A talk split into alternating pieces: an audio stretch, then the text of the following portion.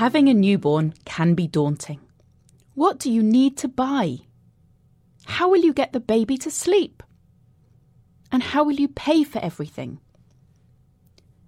Could the answers to these worries lie in a baby box? The baby box has taken the world by storm. But what is it? Well, it originated in Finland in the 1930s as a kind of maternity kit for expectant parents.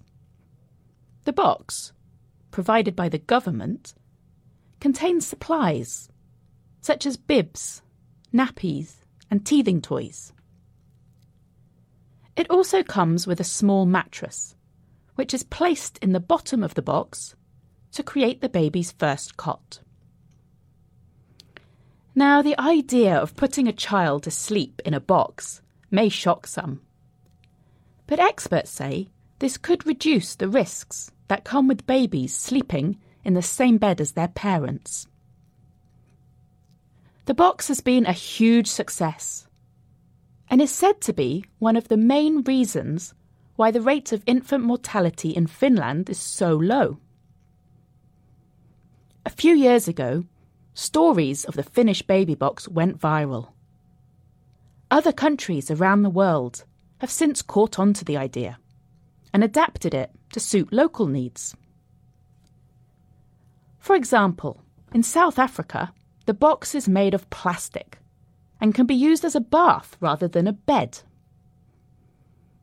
The main objective, however, is to encourage mothers to attend antenatal classes during their pregnancy.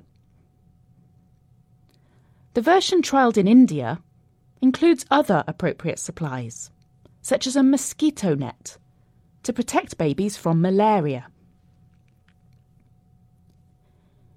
In Canada, additions to the baby box include a crib side assistance booklet to help fathers bond with their baby.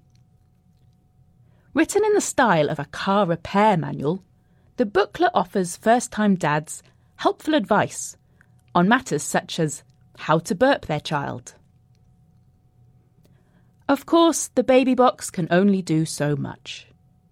Many believe government should focus on providing parents with adequate maternity and paternity leave, and improving healthcare and education. Good things come in small packages, though, and for such a simple idea, the baby box really does tick a lot of boxes.